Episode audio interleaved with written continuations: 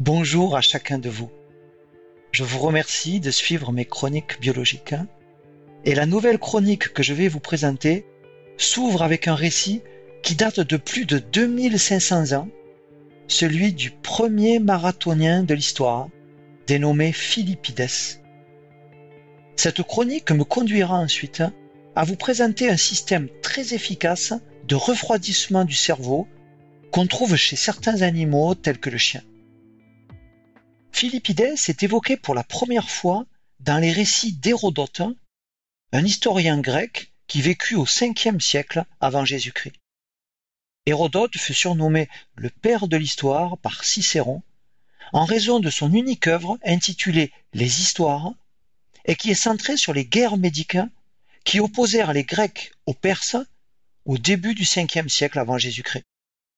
Dans le livre 6 de ces histoires, Hérodote nous raconte les événements qui ont eu lieu 490 ans avant Jésus-Christ en Grèce antique. La Grèce est alors divisée en cités-États et elle doit faire face à une invasion perse. C'est d'abord l'île de Naxos qui est pillée par les Perses, puis c'est au tour de la cité d'Érétrie d'être occupée par les Perses après sept jours de siège. Les Athéniens, apeurés devant la menace perse, décident de demander de l'aide à la vigoureuse et guerrière cité de Sparte. Un de leurs plus vaillants messagers s'appelle Phidippides ou Philippides, ce qui signifie en grec celui qui s'abstient de cheval. Et en effet, Philippides n'a pas besoin d'une monture, mais seulement de ses deux jambes, puisqu'il se déplace en courant. Les Athéniens envoient Philippides convaincre les soldats de Sparte de venir leur prêter main forte. Et Philippides va ainsi parcourir en deux jours seulement les 220 kilomètres qui séparent Athènes de Sparte. Les Spartiates sont sensibles à cet appel à l'aide, mais leur rite sacrificiel en cours leur interdit toute hostilité jusqu'à la pleine lune suivante. La réponse faite par les Perses à Philippides est donc la suivante. Ils ne pourront pas venir aider les Athéniens avant sept jours. Et Philippides repart en courant à Athènes pour communiquer cette réponse aux siens. Sans attendre d'aide des Spartiates, les Athéniens décident alors de lancer la bataille contre l'envahisseur persan. Ainsi, un jour d'été de l'an 490 avant Jésus-Christ, dans la plaine asséchée de Marathon, située à une quarantaine de kilomètres au nord d'Athènes, un féroce combat s'engage, opposant sous un soleil de plomb quelques vingt mille envahisseurs persans à dix mille soldats grecs. Et après une rude journée de combat, malgré leur infériorité numérique, les Athéniens, mieux organisés, vont remporter cette bataille. En souvenir de l'exploit sportif de Philippides, il existe depuis 1983 une course à pied de 246 km appelée le Spartathlon et qui est disputée chaque année entre Athènes et Sparte. Six siècles après la bataille de Marathon, une histoire différente de celle d'Hérodote va nous être contée par le penseur grec Plutarque, qui la tient lui-même d'Héraclide du Pont, un philosophe athénien qui vivait au IVe siècle avant Jésus-Christ.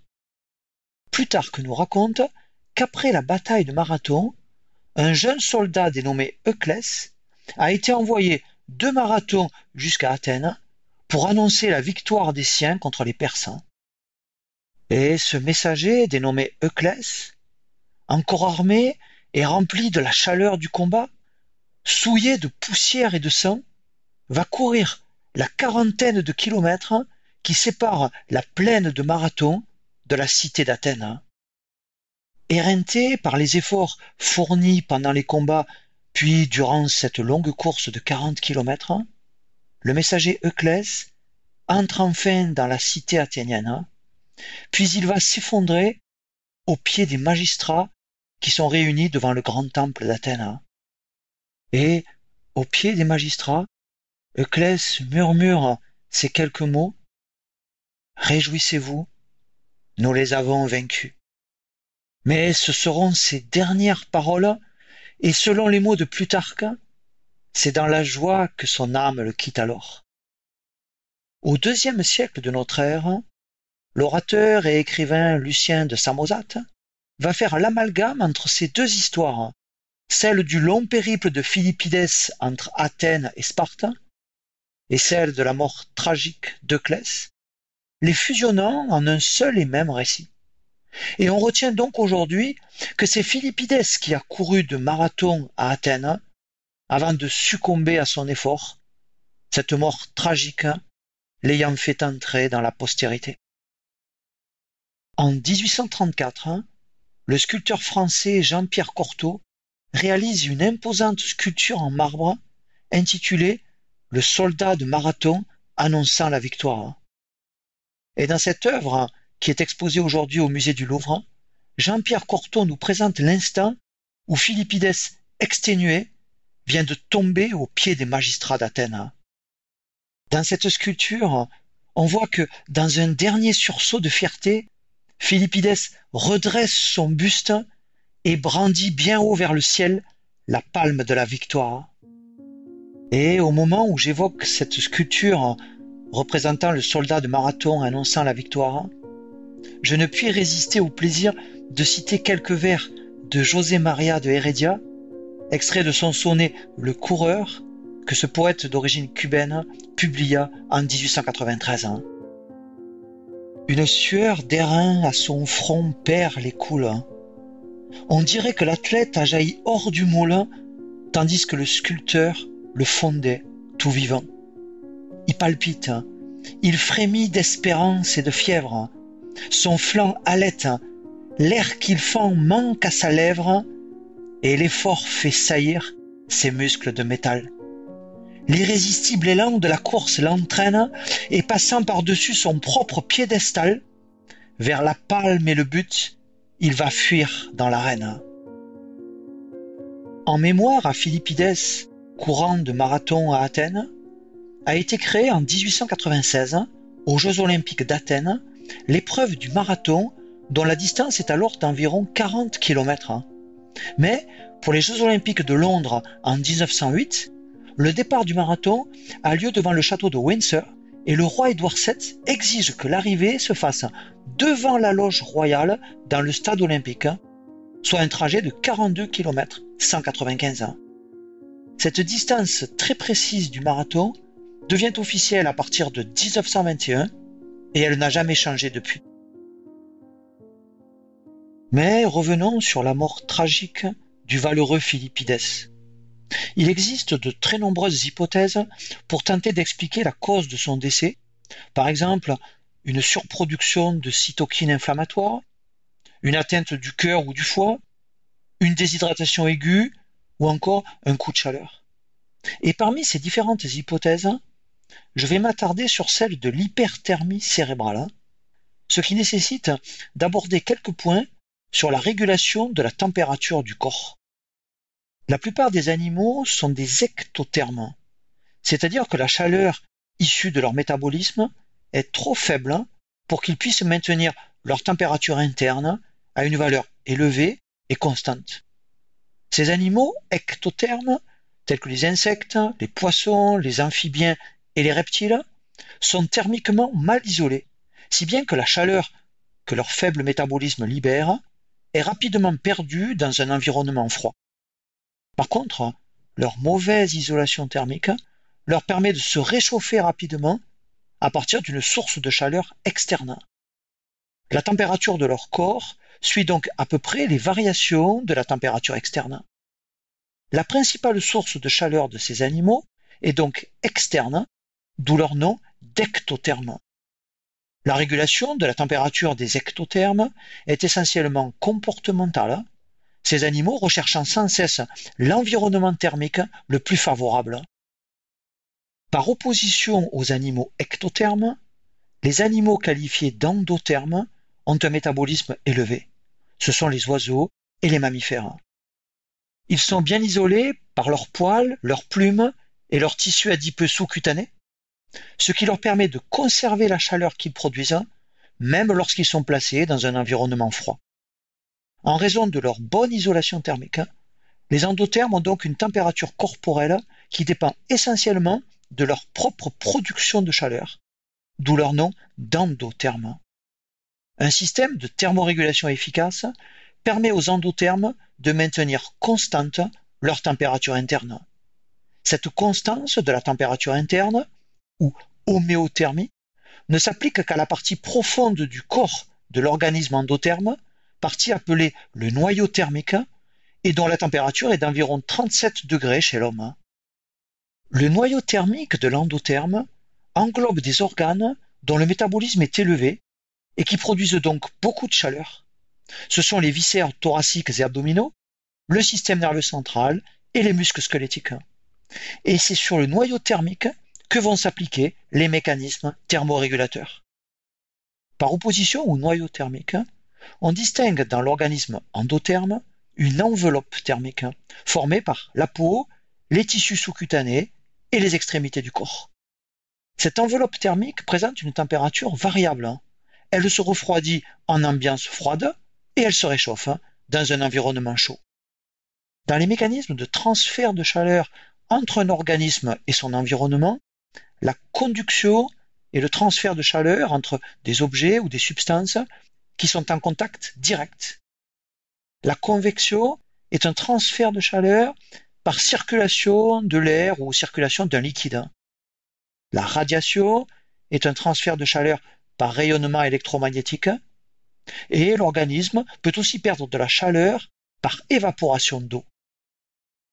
Chez les mammifères, hein, le centre intégrateur des mécanismes de thermorégulation est localisé dans une petite zone enfouie dans les profondeurs du cerveau et qu'on appelle l'hypothalamus. Ce centre nerveux qu'est l'hypothalamus est informé à la fois de la température externe détectée par des thermorécepteurs cutanés et de la température interne détectée par des thermorécepteurs profonds présents notamment dans l'hypothalamus. Une zone de l'hypothalamus constitue une sorte de thermostat caractérisé par une température centrale de consigne. Et en cas de différence entre la température détectée et la température de consigne, l'hypothalamus va commander divers organes dont les réponses permettront d'ajuster la température du corps à la température de consigne. Ainsi, lorsque l'hypothalamus est informé que notre organisme doit lutter contre le froid, il va activer, par l'intermédiaire de fibres nerveuses somatiques, l'activité des muscles squelettiques, ce qui provoque le frisson et augmente donc la thermogénèse, hein, c'est-à-dire la production de chaleur. Et en réponse au froid, l'hypothalamus active aussi les fibres du système nerveux sympathique qui innervent les vaisseaux sanguins cutanés, entraînant ainsi une constriction de ces vaisseaux. Et le sang va alors avoir tendance à circuler préférentiellement dans le noyau thermique, mais très peu dans l'enveloppe thermique. Comme la peau est isolée des organes profonds par une couche de tissu adipeux sous-cutané, la perte de chaleur par la surface de la peau se trouve donc considérablement réduite. En résumé, lors d'une exposition au froid, l'hypothalamus déclenche à la fois une augmentation de la thermogénèse, c'est-à-dire une augmentation de la production de chaleur, et une diminution de la thermolyse, c'est-à-dire une diminution de la perte de chaleur. Prenons maintenant le cas d'un sujet pratiquant une course prolongée. L'activité des muscles squelettiques va conduire à une forte production de chaleur, c'est-à-dire à une augmentation de la thermogénèse, élevant la température du noyau thermique. L'hypothalamus perçoit cette augmentation de la température du noyau thermique et il va déclencher la mise en route des mécanismes capables d'augmenter cette fois la thermolyse, c'est-à-dire d'augmenter la perte de chaleur. Une de ces réponses est l'inhibition des fibres nerveuses sympathiques innervant les vaisseaux sanguins cutanés, entraînant cette fois une dilatation de ces vaisseaux. Et plus de sang va donc circuler dans l'enveloppe thermique, ce qui permet d'augmenter la thermolyse. L'hypothalamus répond aussi au réchauffement du noyau thermique en déclenchant l'évaporation qui a lieu chez l'homme à la surface de la peau par le processus de sudation. Des fibres nerveuses sympathiques stimulent les glandes sudoripares présentes dans notre peau et ces glandes vont sécréter alors de la sueur. La vasodilatation des vaisseaux de notre peau permet d'amener la chaleur vers l'enveloppe thermique et cette chaleur va vaporiser le liquide qui est contenu dans la sueur des glandes sudoripares.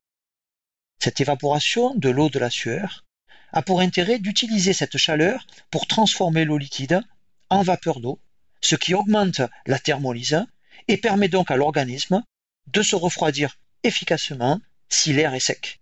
Mais ce mécanisme est d'autant moins efficace que le taux d'humidité de l'air est élevé. De plus, chez un coureur à pied, le vent relatif créé par le déplacement du coureur va rendre la convection efficace pour favoriser la thermolyse par sudation. Le processus de sudation a l'avantage de permettre d'éliminer de la chaleur, mais il entraîne aussi une déshydratation de l'organisme. Les oiseaux, ainsi que de nombreux mammifères tels que le chien, ne pratiquent pas la sudation, mais ils pratiquent le halètement. Dans ce cas, l'évaporation va se produire au niveau de leur voie respiratoire. Et ces animaux qui halètent vont utiliser leur structure buccale et leur voie respiratoire supérieure pour évacuer de la chaleur par évaporation. L'air présent dans les alvéoles des poumons, qui est saturé en vapeur d'eau, va se condenser au niveau de leurs conduits aériens supérieurs, lesquels peuvent alors être le siège d'une évaporation permettant le refroidissement du corps. Le halètement vise donc à augmenter la circulation d'air essentiellement dans les conduits aériens supérieurs. Et pendant le halètement, la fréquence ventilatoire de l'animal va augmenter. Ainsi, l'augmentation de la circulation d'air dans les voies aériennes associée à la chaleur des vaisseaux irriguant les structures buccales et les voies respiratoires va permettre une évacuation efficace de la chaleur par évaporation de l'eau. Il s'agit donc ici d'une thermolyse ventilatoire. Mais, comme la sudation, le halètement entraîne aussi une déshydratation de l'animal. Notons que certains mammifères peuvent se refroidir à la fois par halètement et par sudation. Examinons maintenant comment varie la température centrale, la thermogenèse et la thermolyse chez un homme effectuant un exercice musculaire d'intensité constante, par exemple une course à pied réalisée en conservant le même rythme. Dès le démarrage de l'exercice, la thermogénèse va augmenter en raison de la mobilisation des muscles squelettiques impliqués dans l'exercice. Les mécanismes de thermolyse par sudation sont d'apparition plus lente, se déclenchant seulement après un certain délai, et ainsi, alors que la thermogénèse a déjà augmenté, la thermolyse se met à son tour à augmenter. Donc, en début d'exercice, la thermogénèse va l'emporter sur la thermolyse, si bien que la température centrale va augmenter. Puis, thermolyse et thermogénèse vont atteindre un plateau, et la thermolyse va alors compenser intégralement la thermogénèse, si bien que la température centrale se stabilise alors. La constance de la nouvelle température corporelle montre que celle-ci est toujours régulée par l'hypothalamus, mais la température de consigne a été augmentée. À la fin de l'exercice, les muscles qui avaient été sollicités pendant l'effort cessent leur activité, si bien que la thermogénèse cesse brutalement. Mais après l'effort, la thermolyse par sudation se poursuit encore un moment et elle va donc l'emporter sur la thermogénèse, ce qui permet à la température centrale de retrouver sa valeur initiale. Notons que les neurones sont particulièrement sensibles à une augmentation de la température. Lors de la fièvre, le thermostat hypothalamique s'élève et la température du corps va augmenter. Et une forte fièvre chez l'enfant peut entraîner des convulsions, c'est-à-dire des contractions musculaires involontaires qui vont secouer l'ensemble du corps. Chez l'homme, il y a un risque de décès si la température cérébrale dépasse 41,5 degrés en raison de complications cérébrales irréversibles et il faut donc éviter l'hyperthermie cérébrale.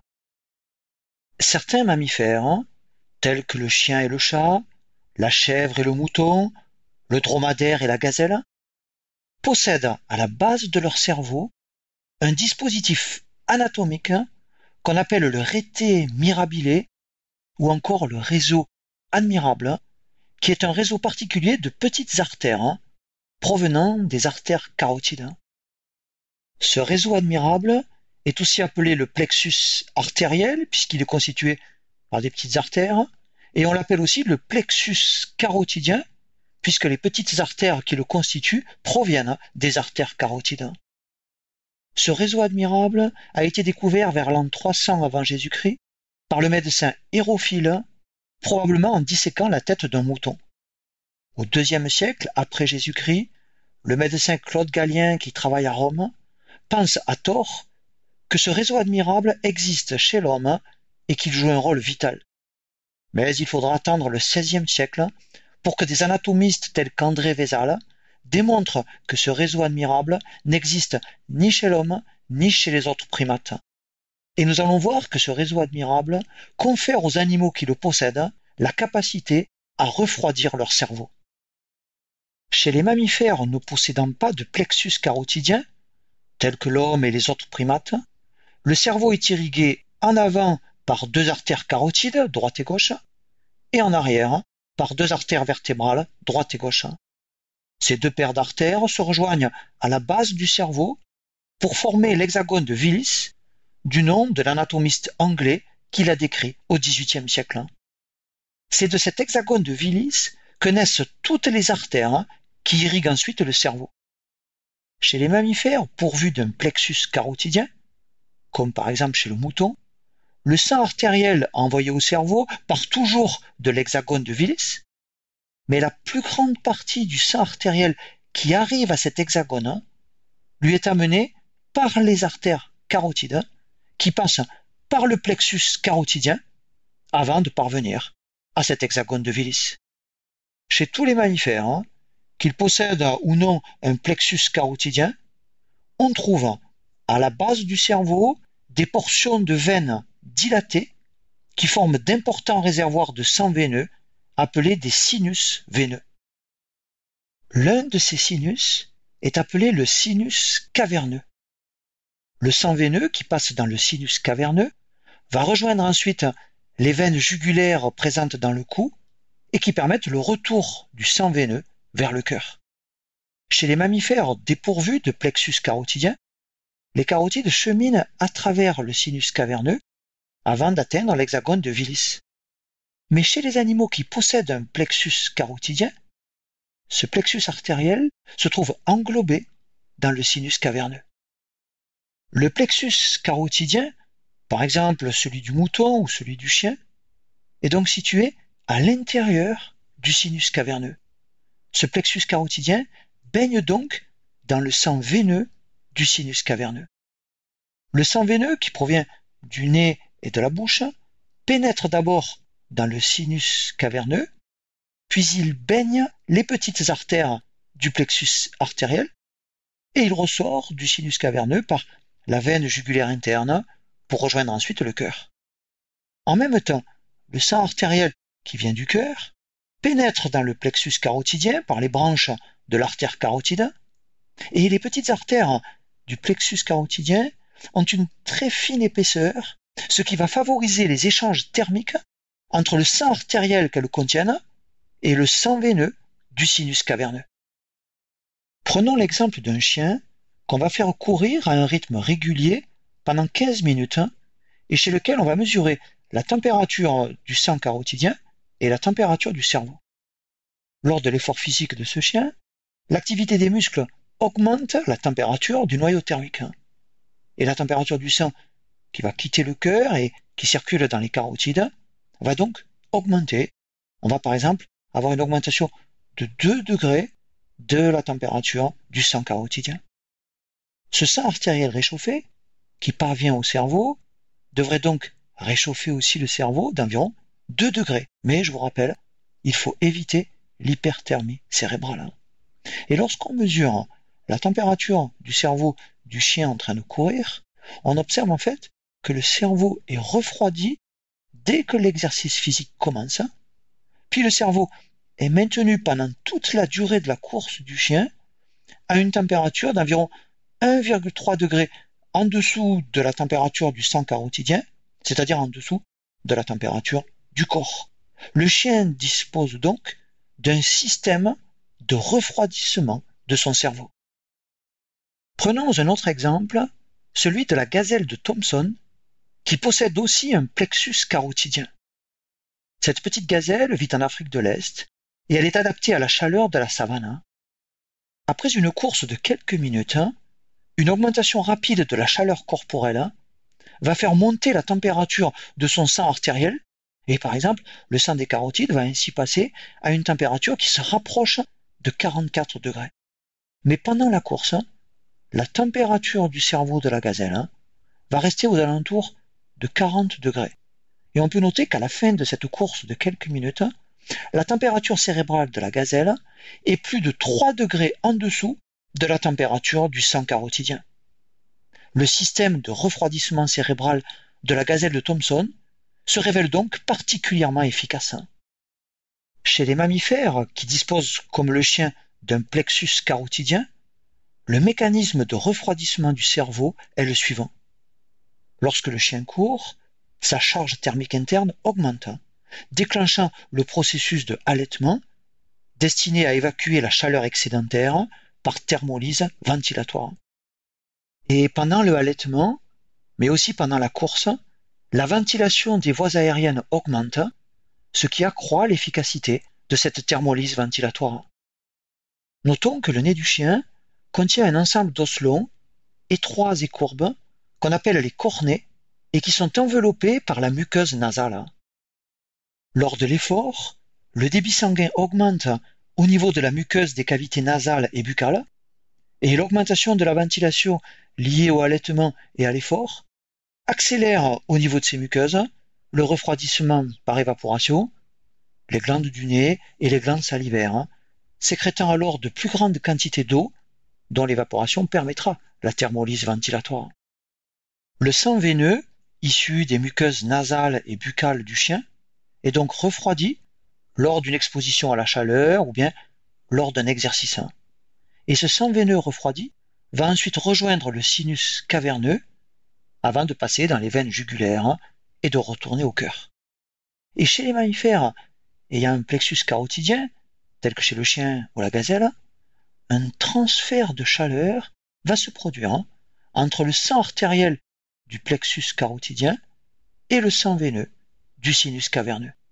En effet, le sang du plexus artériel, réchauffé par suite d'une exposition de l'animal à un environnement chaud ou bien réchauffé par l'exercice physique en cours, va céder une partie de sa chaleur au sang veineux plus froid du sinus caverneux qui l'entoure. Le sang artériel qui parvient alors à l'hexagone de Willis et qui circule ensuite dans l'ensemble du cerveau est donc sensiblement refroidi par rapport au sang du reste du corps. Le fait que le sang du plexus carotidien et le sang du sinus caverneux circulent en sens opposé permet d'amplifier le transfert de chaleur. Ce mécanisme, qualifié d'échange thermique à contre-courant, permet aux mammifères qui possèdent un plexus carotidien de mieux tolérer l'effort, notamment en milieu chaud. Ce mécanisme est par exemple particulièrement efficace chez la gazelle de Thomson. Chez les mammifères dépourvus de réseau carotidien, il existe aussi des systèmes de refroidissement sélectif du cerveau, mais ils sont moins efficaces. Hein. Par exemple, chez l'homme, la tête disperse la chaleur par évaporation de la sueur. Et le sang veineux refroidi, provenant de la face, circule aussi dans le sinus caverneux où passent les artères carotides. La température du sang artériel montant vers le cerveau peut être ainsi un peu abaissée, mais beaucoup moins efficacement que si l'homme possédait un plexus carotidien. Le système de refroidissement cérébral du chien ou de la gazelle de Thomson nous a permis de présenter le fonctionnement d'un système d'échange thermique à contre-courant. Et de tels systèmes se retrouvent chez de nombreux animaux, mais dans différentes zones du corps.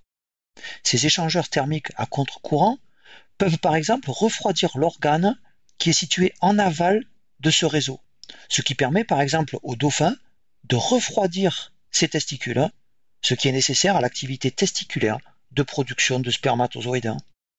Ces échangeurs thermiques à contre-courant peuvent aussi permettre de conserver la chaleur en amont de ce réseau.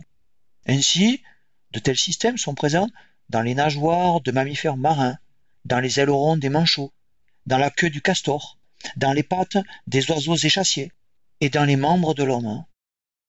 Et ces échangeurs thermiques à contre-courant, présents au niveau de nageoires, de queue ou de pattes, vont permettre alors d'éviter une déperdition de chaleur au niveau des extrémités du corps. Notons que chez le thon, il existe aussi un réseau admirable qui va permettre également de conserver la chaleur produite par la masse musculaire profonde. Mais revenons à Philippides et à l'hypothèse d'une hyperthermie cérébrale pouvant expliquer sa mort. La bataille de Marathon eut lieu en saison chaude et elle dura toute la journée. C'est donc un Philippides déshydraté et en hyperthermie qui a démarré sa course vers Athènes. Son marathon, par temps chaud, n'a pu qu'accroître ensuite ce déséquilibre hydrique et thermique. Chez un homme exposé à la chaleur et qui est en déficit hydrique, sa déshydratation va conduire à freiner la sudation de son corps afin de limiter ses pertes hydriques. La thermolyse diminue donc et il en résulte une augmentation de sa température centrale. L'homme est alors en hyperthermie de déshydratation. Mais le refroidissement sélectif du cerveau de l'homme, bien que moins efficace que celui du chien ou de la gazelle de Thomson, va fonctionner avec notamment un maintien de la sudation de la tête. Ainsi, la déshydratation combinée au refroidissement de la tête va contribuer à augmenter le stockage de chaleur dans l'organisme tout en empêchant un échauffement excessif de la tête et donc du cerveau. Si ce même sujet est en train de courir, l'activité de ses muscles va encore élever sa température corporelle profonde, qui peut atteindre 42 degrés. Et le refroidissement sélectif de son cerveau va se poursuivre pour éviter l'hyperthermie cérébrale. Mais au moment où la course se termine, la convection s'arrête donc brutalement, puisqu'il n'y a plus de déplacement du coureur, si bien que le refroidissement sélectif du cerveau s'arrête. La température du corps va alors immédiatement chuter, sauf la température cérébrale qui, elle, va poursuivre au contraire son augmentation. Dans un article publié en 1987 dans le journal canadien de physiologie et de pharmacologie, le physiologiste Michel Cabanac de l'Université Laval au Québec et ses collaborateurs ont étudié l'évolution de la température intracrânienne de coureurs sur un tapis roulant après une épreuve qui simule une course à l'extérieur, c'est-à-dire avec une forte ventilation de l'air analogue à la convection qui a lieu normalement lors d'une course à pied. Chaque sujet va courir deux fois. Dans une première séance, la ventilation de l'air est poursuivie après l'arrêt de la course. Et dans la seconde séance, cette ventilation de l'air est interrompue à l'arrêt de la course. On observe que dans les deux cas, la température intracrânienne va s'élever dès la mise au repos. Cette augmentation de la température cérébrale provient de la chaleur qui s'est accumulée dans les muscles qui ont travaillé et dans le tronc. Mais cette élévation de la température cérébrale reste limitée lorsque la ventilation de l'air est maintenue après l'arrêt de l'exercice, parce que la ventilation de la tête maintient alors une thermolyse permettant le refroidissement du cerveau. Par contre, lorsqu'on stoppe la ventilation de l'air à l'arrêt de la course, il n'y a donc plus de ventilation de la tête, donc plus de convection, et la thermolyse au niveau de la tête ne peut donc plus être aussi efficace que lorsqu'on maintenait la ventilation de l'air. Et cette étude de Michel Cabanac va montrer que l'élévation de la température cérébrale est alors plus ample qu'en l'absence de ventilation de l'air. Cette augmentation importante de la température cérébrale du sujet qui a stoppé sa course mais dont la tête n'est plus ventilée va se maintenir pendant plusieurs minutes. Si une telle élévation de la température cérébrale survient chez un sujet dont le noyau thermique est déjà en hyperthermie, par exemple un noyau qui atteint 42 degrés, cette élévation de température cérébrale peut alors déclencher une hyperthermie cérébrale fatale et donc une mort foudroyante. En résumé, Philippides a quitté Marathon déjà hyperthermique et déshydraté. Comme la sudation de sa tête est privilégiée, le refroidissement cérébral a fonctionné pendant toute sa course entraînant donc une accumulation de chaleur dans son tronc et dans ses membres, et cette accumulation de chaleur s'avère d'autant plus grande que la sudation sur le tronc est inhibée par la déshydratation. La mort dans la minute qui suit l'arrivée à Athènes peut donc avoir été causée par un coup de chaleur foudroyant dû à une hyperthermie aiguë intracérébrale, par l'interruption de la convection et donc par l'effondrement du refroidissement sélectif du cerveau. Philippides aurait pu échapper à la mort lors de son arrivée à Athènes par le maintien d'une ventilation de l'air autour de sa tête, c'est-à-dire par le maintien d'une convection autour de sa tête, mais aussi en buvant et en se mouillant la tête. Mais si Philippides avait survécu à cette course mythique, on l'aurait sans nul doute oublié. Or, les efforts extrêmes de Philippides, qui le conduisirent malheureusement à la mort, l'ont aussi fait rentrer dans le prestigieux cercle des héros glorieux que les légendes immortalisent. Comme l'écrivait au XIXe siècle l'écrivain britannique John Ruskin, la plus grande récompense de nos efforts n'est pas ce qu'ils nous rapportent, mais ce qu'ils nous permettent de devenir. Et pour clore cette chronique, hein, laissons la parole à Martin Luther King, ce pasteur afro-américain qui reçut le prix Nobel de la paix en 1964, mais qui fut assassiné quatre ans plus tard. Martin Luther King nous engageait à toujours aller de l'avant en prononçant les mots suivants. Si vous ne pouvez pas voler, alors courez. Si vous ne pouvez pas courir, alors marchez. Si vous ne pouvez pas marcher, alors rampez. Mais quoi que vous fassiez, continuez d'avancer.